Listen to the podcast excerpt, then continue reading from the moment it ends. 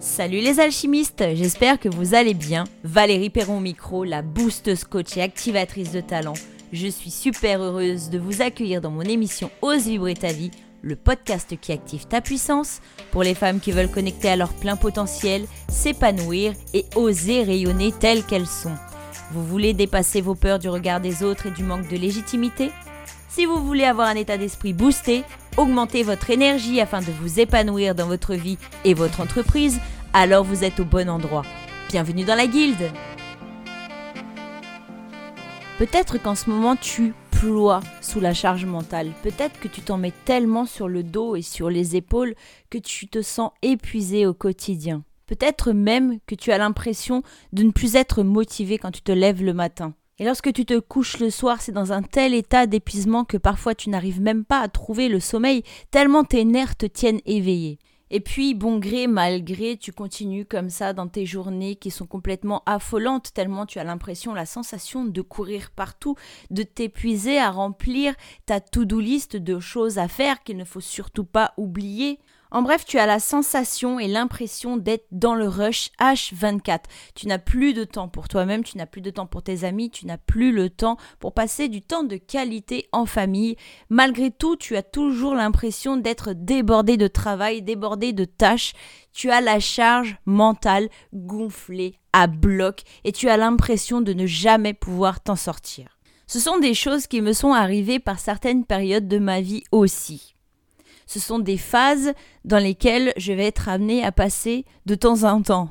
Et si c'est ce que tu es toi en train de vivre en ce moment, je vais te donner deux expériences de vie bien différentes que j'ai vécues déjà en tant que salarié en 2013-2014 et en tant qu'entrepreneur lorsque je me suis lancé dans le bain. En 2013, j'ai fait un burn-out après mon congé parental. Je remettais toute ma vie en question d'ailleurs pendant ce congé parental le pourquoi du comment, quel était le but de ma vie, pourquoi j'étais sur cette terre, pourquoi j'étais entouré par certaines personnes qui me renvoyaient beaucoup de choses, pourquoi j'acceptais dans ma vie d'endurer des choses alors qu'on n'a qu'une vie, pourquoi j'acceptais, pourquoi je disais oui alors que je pensais non, pourquoi je continuais chaque semaine à aller travailler en décalé, avec un emploi du temps qui pouvait varier de 7h à 22h, pour rentabiliser le chiffre d'affaires d'une grosse société. Travailler jusqu'à 55 heures par semaine pour faire des heures supplémentaires pour pouvoir payer des vacances à mes enfants,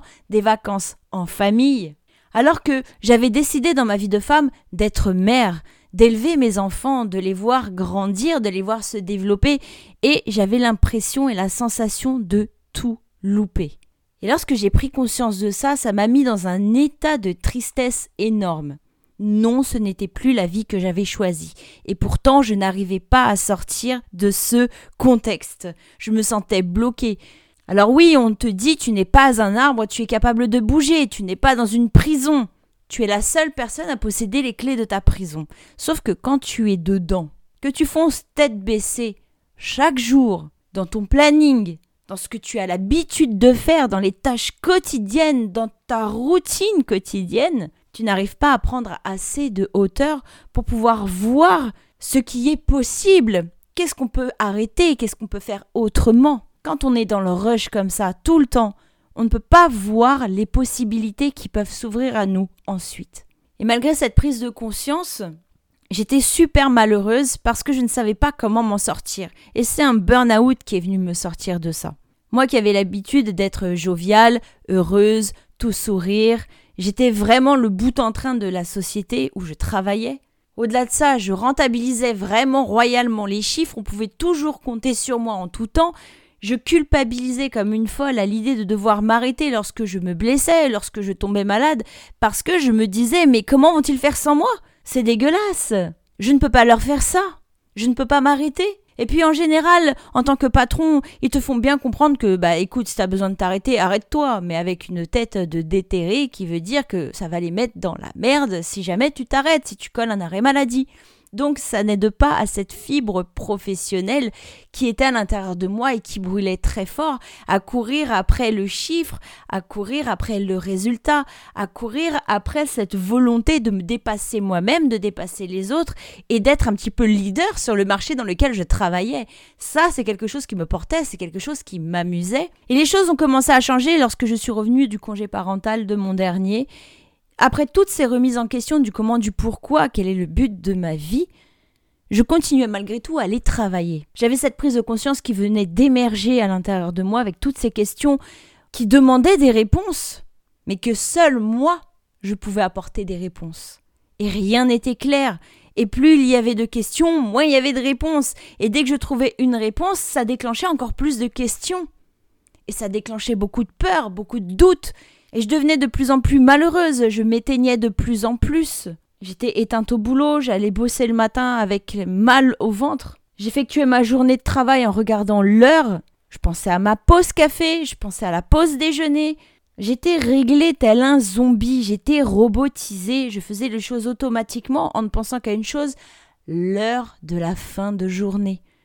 J'étais dans un épuisement mental tel que le soir, lorsque je rentrais chez moi, je n'étais même plus en capacité de manger une fois que je m'étais occupée des enfants, que j'avais couché les enfants. J'étais même plus en capacité de pouvoir manger moi-même. Il fallait choisir entre manger ou gagner du temps de sommeil. Et puis bah, pour moi, c'était tout réfléchi, c'était le sommeil. Du coup, j'ai perdu beaucoup de kilos en très peu de temps, ce qui n'a pas aidé à la fatigue. Et je suis rentrée comme ça dans le cercle vicieux, ça m'a mené petit à petit au burn-out. J'étais chez le médecin qui m'a prescrit des médicaments que je n'ai pas voulu prendre tout de suite parce que je ne voulais pas devenir dépendante, parce que pour moi c'était une véritable honte de prendre des anxiolytiques, de prendre des antidépresseurs. Pour moi c'était une honte de devoir m'arrêter, c'était une honte de ne plus savoir où est-ce que je voulais aller dans ma vie alors que j'étais adulte et que pendant toute mon enfance j'ai toujours entendu dire tu es une girouette, tu ne vas pas au bout des choses, tu es tout le temps en train de changer d'idée. J'étais en train de me reprendre tout ça dans la figure. Et il m'a fallu vraiment quelques semaines, voire quelques mois, pour pouvoir sortir la tête un peu de tout ça. Tout en étant en arrêt maladie, j'avais toujours ce CDI, et je décomptais les jours qui me séparaient de la reprise. Et puis j'ai eu le déclic et je me suis dit non, j'y retournerai pas en fait. Parce que j'avais mis le point sur quelque chose. Depuis le début, mais c'est quelque chose que je ne voulais pas voir parce que j'en avais honte. J'ai toujours rêvé d'être entrepreneur, mais j'ai toujours rêvé et désiré au fond de moi depuis que je suis petite devenir mère, fonder une famille. Et quand j'étais gamine, j'ai eu la chance, moi, d'avoir ma mère à la maison. Ma mère était maman au foyer. Elle a été maman au foyer jusqu'à mes 18 ans parce que une fois que j'ai eu 18 ans, on était grand, on était autonome et elle a commencé à se demander, elle, son grand pourquoi, maintenant que les enfants sont grands, je vais faire quoi? Qu'est-ce qui m'anime? Qu'est-ce que je pourrais faire? Et elle s'est mise à travailler quand j'ai eu mes 18 ans. Sauf que c'était le moment où tout était en train de changer et basculer dans la société, où les femmes devaient travailler, où les femmes devenaient autonomes, les femmes devenaient indépendantes. Et la société brossait comme ça l'image d'une femme qui entreprend, l'image d'une femme qui va travailler. Et pour moi, je me sentais un petit peu honteuse à l'intérieur de moi de devoir m'arrêter pour vouloir m'occuper des enfants. Quelle feignante C'est une feignasse, elle fait rien de ses journées. Son mari arrête pas d'aller travailler. Elle vit à ses crochets. Ça, c'était mon impression à l'intérieur de moi de ce qu'on allait dire de moi. Est-ce que c'est vraiment ce qui se passait? Ça, j'en suis pas certaine. Je pense que ça se jouait à l'intérieur de moi, tout ça. Parce que j'avais honte de mes désirs, j'avais honte de ce que je voulais. Et non, je ne voulais pas être mère au foyer. Je voulais juste entreprendre ma vie, avoir ma vie entre mes mains et avoir la joie de pouvoir voir mes enfants grandir et s'épanouir. J'ai décidé de faire des enfants pour les voir grandir, être auprès d'eux, ne rien louper de chacune de leurs évolutions, ne rien louper quand ils tombent malades, ne pas avoir à me prendre la tête avec mon employeur pour dire voilà, je vais prendre mes trois jours enfants malades parce que mon gamin est malade. Parce que forcément, à chaque fois, j'étais dans la culpabilité de ne pas être auprès de mes enfants. En fait, voilà, j'ai pesé le pour et le contre de quelle était ma plus grande culpabilité. Est-ce que ma plus grande culpabilité était de manquer une journée de travail lorsque moi-même j'étais malade? Oui. Mais est-ce que ma culpabilité allait de manquer le travail pour mes enfants? Hors de question. Mes enfants sont toujours passés avant, malgré l'amour de l'entreprise que j'avais au début. Mes enfants sont toujours passés avant le job. Mes enfants sont toujours passés avant le patron qui m'employait. Et ça me rendait juste dingue à chaque fois que je devais mener une bataille ou faire mes preuves pour dire que mes enfants passaient en premier et que c'était complètement humain. Parce qu'encore une fois, la société n'était pas calibrée de cette manière à l'époque. Heureusement, les choses commencent à évoluer petit à petit. Et attention, dans le message que je suis en train de te donner aujourd'hui, je ne suis pas en train de dire qu'être mère au foyer est une honte, je ne suis pas en train de dire que faire des enfants et être H24 au travail est une honte. Je suis juste en train de dire que ce qui importe à l'intérieur de toi, tu dois le suivre pour te, pour te sentir en joie, pour te sentir dans le bonheur, pour vivre une vie épanouie, tu dois suivre ce qui vibre à l'intérieur de toi. Bien entendu, si tu as des enfants et que tu aimes ton travail, que tu aimes donner beaucoup d'heures à ton travail, si ça t'épanouit, si tu es une mère épanouie, si ça fait en sorte que tu sois une femme épanouie, alors ta famille sera une famille heureuse, tes enfants verront une maman épanouie, et c'est ça qu'on recherche. Mais moi, c'était le sens contraire. Je ne voulais pas être une mère au foyer, mais je voulais être une femme qui puisse être en capacité de travailler de la maison et pouvoir accompagner mes enfants dans leur éducation, dans leur épanouissement. Et c'est vrai qu'on est dans une société qui, dès notre plus jeune âge, nous montre l'exemple. À l'époque de mes grands-parents, on apprenait aux femmes à coudre, on apprenait aux femmes à cuisiner. Aujourd'hui, ça, ça s'est perdu ça s'est perdu parce que on a décrété que les choses évoluaient, les femmes voulaient travailler, les femmes voulaient devenir indépendantes et on a fait en sorte de matcher l'école filles-garçons, on a décidé d'en faire des écoles mixtes. Et ensuite, les matières se sont confondues filles-garçons parce que la société a évolué. Et la société a tellement évolué que ce qui pouvait être bien avant, les femmes à la maison, les hommes au travail, est devenu quelque chose qui peut passer pour quelque chose de honteux aujourd'hui, quand une femme reste à la maison. Parce que même si tu as un job et que tu es entrepreneur, si tu travailles de chez toi, enfin peut-être moins maintenant avec le télétravail à cause de ce qui s'est passé avec notre ami Coco, c'est peut-être en train de revenir dans les normes cette histoire de travailler de la maison. Mais même si tu travailles de la maison, dans l'esprit des gens, travailler, c'est sortir de chez soi pour se rendre dans son entreprise même si tu travailles de chez toi, les gens ne comprennent pas ce que tu fais et pour eux, tu ne travailles pas. Et en se concentrant comme ça tout le temps sur ce que pensent les autres, que vont-ils penser de moi, que vont-ils dire, quelle image est-ce que je renvoie, on se pourrit la vie, clairement. Parce que quoi que tu fasses, quoi que tu dises, les gens auront toujours quelque chose à dire, ils auront toujours un avis à te partager sur la question. Alors pourquoi se prendre la tête à attendre d'être validé par quelqu'un? Quand il y a quelque chose qui vibre à l'intérieur de toi, tu le sens. Ici c'est le chemin, ici c'est pas le chemin. Après c'est à toi de faire des choix. Et tu peux te tromper, bien entendu que tu peux te tromper. Parfois c'est en se trompant qu'on va trouver on va réajuster, donc on va finir par trouver ce qui vibre et ce qui est important pour nous. Je te dis pas de quitter ton travail dès demain, bien entendu, il y a la sécurité financière dont nous avons besoin, nous dépendons de la sécurité financière. ça te met en danger de quitter ton boulot aujourd'hui, de quitter ton boulot demain, rien ne t'empêche de te mettre à l'intérieur de ton mindset, à l'intérieur de ton cerveau, vers autre chose de construire, de monter ton entreprise, de développer quelque chose, pendant qu'en parallèle, tu donnes du temps à ton boulot. Et petit à petit, comme ça, tu vas réajuster, tu vas diminuer tes temps au boulot pour te concentrer plus sur ce que toi, tu as à faire pour te concentrer sur ce qui s'en vient pour toi, te concentrer sur ton avenir, ce qui est important pour toi en tant qu'individu, en tant que personne unique. Et quand je te dis personne unique, c'est parce que lorsque tu es en couple, 1 plus 1, c'est pas égal à 1. Le couple est une entité. Mais à l'intérieur du couple, nous avons une personne qui est l'homme, qui est une personne à lui entièrement, et la femme qui est une personne à elle entière entièrement. Évidemment, on peut avoir deux hommes, on peut avoir deux femmes. C'est exactement la même chose. Tout ça pour préciser que si l'une des deux personnes à l'intérieur du couple ne s'épanouit pas, alors le couple ne peut pas avancer. Si la personne A s'élève, est heureuse et suit son cœur vers ses grandes aspirations, et que la personne B, en tant qu'individu, individuel fait la même chose, alors on porte le couple vers le haut. Et ça va la même chose pour la famille. Par exemple, quand je me suis lancée dans le développement personnel, c'était mon truc à moi, c'était mon dada, j'étais certifiée, et voilà, c'est ce que je voulais faire. Ça m'est tombé dessus, je bam Quand j'ai fait mon burn-out, que j'ai quitté mon boulot, je me suis pas dit, ouais, voilà, tu vois, je vais devenir coach. Jamais je me suis dit, je vais devenir coach, mais j'ai toujours cherché à l'extérieur de moi ce que pouvait être ma vie.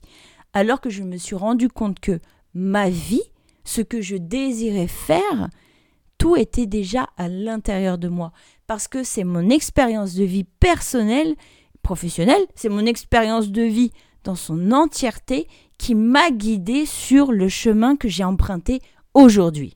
Un autre moment de ma vie où je me suis retrouvée comme ça dans le rush, à courir, foncer tête baissée, c'est quand je me suis lancée dans l'entrepreneuriat, deux ans après m'être lancée. J'ai jamais eu de to-do list aussi grande de toute ma vie. Et plus ma to-do list était énorme, plus je cochais les cases ça c'est fait, ça c'est fait, ça c'est fait, plus j'avais l'impression de faire les choses bien, plus j'avais l'impression d'avancer, plus j'avais l'impression de me remplir moi-même, plus les listes étaient longues, plus je remplissais ma vie de choses passionnantes, plus j'étais fière de moi. Jusqu'à épuisement.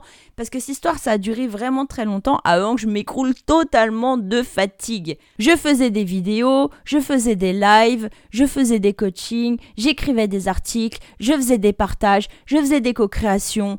J'arrêtais pas de sortir dans les événements entrepreneuriales. Entrepreneurial? Entrepreneurial Non, entrepreneurial. tu me pardonneras, hein, cette faute de frappe. Plus développer mon entreprise, les montages vidéo, les rushs, me former à YouTube, me former au marketing. J'avais même plus le temps pour ma vie de famille parce que je faisais du coup passer l'entrepreneuriat en premier. J'avais trouvé ce bonbon, ce cadeau de la vie. Je m'étais trouvé à l'intérieur de ce que je faisais et du coup j'avais relégué la famille au second plan. J'étais pas dans un équilibre optimal parce que forcément quand le couple se sent délaissé et quand tu n'as plus de temps de qualité à offrir à tes enfants, c'est pas top non plus, hein, cet équilibre de vie, et j'avais cette charge mentale que je m'étais mise à l'intérieur de mon organisation personnelle en tant que maman entrepreneur. Et je me suis tellement épuisée à être dans le faire, à être dans mon énergie masculine, à y aller, tête baissée, go, go, go, go, go, on y va. J'ai même essayé le Miracle Morning où tu te lèves à 5 heures du matin pour pouvoir faire toutes les choses que tu dois faire, lire, méditer, aller courir. Et puis, pam, tu rentres chez toi, tu te douches, il est 7 heures, tu lèves tes enfants pour les emmener à l'école, les préparer. Toi, tu as déjà commencé ta journée à fond la caisse, t'emmènes tes enfants à l'école, tu rentres chez toi, tu travailles. Tu ne t'arrêtes jamais. Et là, je me suis remise dans ce burn-out. J'ai pas fait de burn-out à ce moment-là, mais je me suis remise à l'intérieur de cette fatigue épuisante, de cette charge mentale où j'avais l'impression que plus je m'en mettais, plus je me remplissais, plus j'étais épanouie. Mais ce que je ne voyais pas, c'est que ça m'épuisait complètement. Je n'acceptais pas le fait que cette charge mentale était là. Je n'accueillais pas cette facette de moi. Je ne m'autorisais pas à ralentir, je ne m'autorisais pas à échouer parce que je me lançais et que ce que disait la société, c'est que lorsqu'on débute une entreprise, une société, il faut se relever les manches et travailler deux fois plus que quand on a un CDI, on ne compte pas ses heures de travail, il faut y aller go go go go go. Et ça a créé à l'intérieur de moi beaucoup de stress, beaucoup d'anxiété, beaucoup de nuits blanches, mais ça a surtout créé énormément de procrastination. Ce qui m'a jeté dans un phénomène de dualité. J'avais plus le temps pour mes amis, j'avais plus le temps pour ma famille, je devais travailler, je devais, je devais faire, faire, faire. J'étais plus du tout dans l'être. J'étais dans l'être, dans l'entre-deux. Entre la phase du burn-out, je quitte mon CDI et je me lance dans l'entrepreneuriat, cette phase de ma vie a été la meilleure à ce moment-là. Mais ça a été la phase d'entre-deux. Parce que je me suis rendu compte que ce que je faisais lorsque j'ai travaillé en CDI, j'étais en train de le reproduire en pire en me lançant dans l'entrepreneuriat. Je me demandais une charge de travail qui au bout d'un moment ne m'apportait plus de bonheur. Et cette course à la réussite, cette course au perfectionnisme surtout, je me suis tiré une balle dans le pied toute seule. Et encore une fois, c'est mon corps qui m'a stoppé. J'avais plus envie de rien, je végétais souvent sur mon canapé, j'avais l'impression que tout ce que j'avais entrepris, ça ne servait plus à rien, je remettais tout en question, alors qu'il n'y avait pas eu d'élément déclencheur parce que tout se jouait à l'intérieur de moi lorsque tu es fatigué et que tu ne t'écoutes pas, que tu es toujours dans le faire à la place d'être dans l'être, de s'arrêter cinq minutes, de respirer, d'accepter de déposer les armes lorsque le corps est épuisé, de s'écouter soi-même, d'écouter notre être, on court forcément à l'épuisement total et avec l'épuisement total arrive le petit hamster dans la tête. Tu te fais des films, le pire, c'est que ces films, tu commences à y croire. Il y a toutes ces remises en question qui arrivent de nulle part alors qu'elles ne devraient même pas être là, parce que je sais très bien que si j'avais pris soin de moi pendant cette phase de ma vie, je ne serais pas passé par là. Mais comme il n'y a pas de hasard, le fait que je sois déjà passé deux fois par là, une fois en burn-out en CDI et une fois en épuisement total quand je me suis lancé dans l'entrepreneuriat, Maintenant, il y a des signes que j'arrive à reconnaître. Et depuis le début de l'année, tu as tendance à entendre dans mes podcasts épuisement, fatigue. Ça vient sonner quelque chose. Alors oui, il y a un phénomène énergétique qui est en train de se jouer. Oui, au niveau de la numérologie, il y a quelque chose qui est en train de se jouer. Mais il y a quelque chose de personnel aussi qui est en train de se jouer. Parce que comme je le dis toujours, ce n'est pas de la faute de l'énergétique, comme ce n'est pas de la faute de la pleine lune euh, si j'ai un comportement euh, douteux. Comme ce n'est pas la faute de la nouvelle lune si je vais envoyer chez Père Paul Jacques. Les énergies qui sont en train de se jouer viennent tout simplement réveiller quelque chose qui était déjà là à l'intérieur de moi, à l'intérieur de toi, à l'intérieur de nous. Et si on écoute ce qui est en train de se passer, alors, à ce moment-là, on a le pouvoir d'en faire quelque chose ou pas. Et évidemment, pour pouvoir en faire quelque chose, il faut que ça remonte en conscience. Et parfois, il faut un petit peu de temps. Il faut l'accepter parce que quand on est dans le rush, on ne peut pas avoir assez de hauteur sur les choses pour pouvoir avoir une prise de conscience.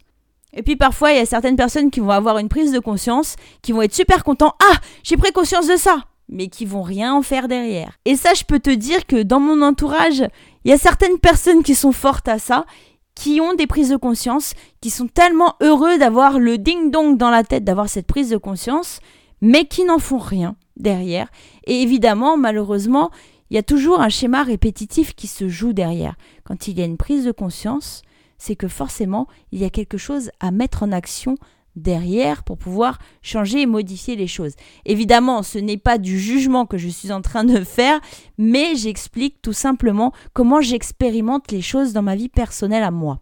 Parfois, je vais avoir une prise de conscience, je ne vais rien en faire non plus. Hein. Ça a été le cas pour mon CDI lorsque je continuais à aller travailler parce que j'étais dans le rush et j'avais une prise de conscience, mais je ne savais pas quoi en faire et je me croyais en prison. Je ne savais pas trouver ma propre clé pour me libérer toute seule. Chacun son chemin au bout du compte.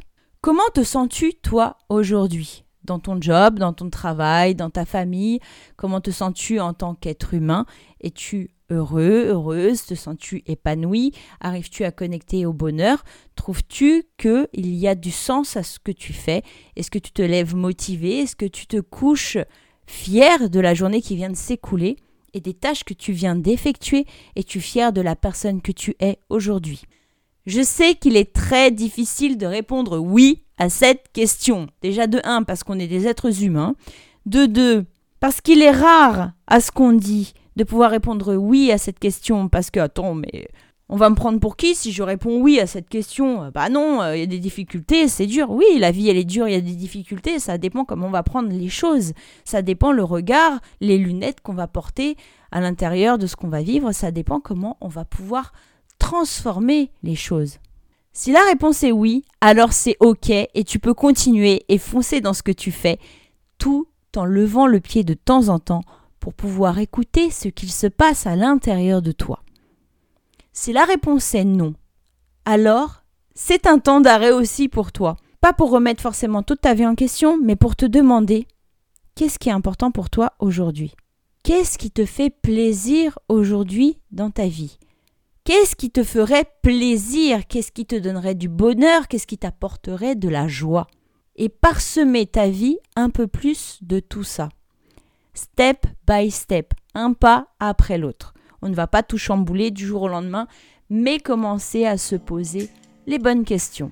Et si tout chambouler du jour au lendemain serait un trop grand changement, faire les choses petit à petit en remettant déjà du soi-même au cœur des choses.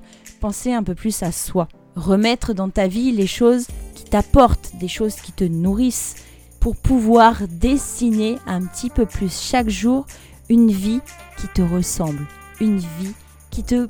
pas une vie qui te convient, mais une vie qui t'inspire. J'espère que ce podcast t'aura apporté certaines clés. Si tu te reconnais dans ce que je te partage, si tu aimes ma vibes et que tu aimes ce que je te propose, alors tu peux m'aider en soutenant mon travail et en m'aidant à faire grandir ma visibilité sur les réseaux en partageant mon émission directement dans ta story Instagram, en m'identifiant Valérie PRRN et je me ferai un plaisir de te répondre. Je te remercie pour ton écoute et te donne rendez-vous mardi prochain, 18h.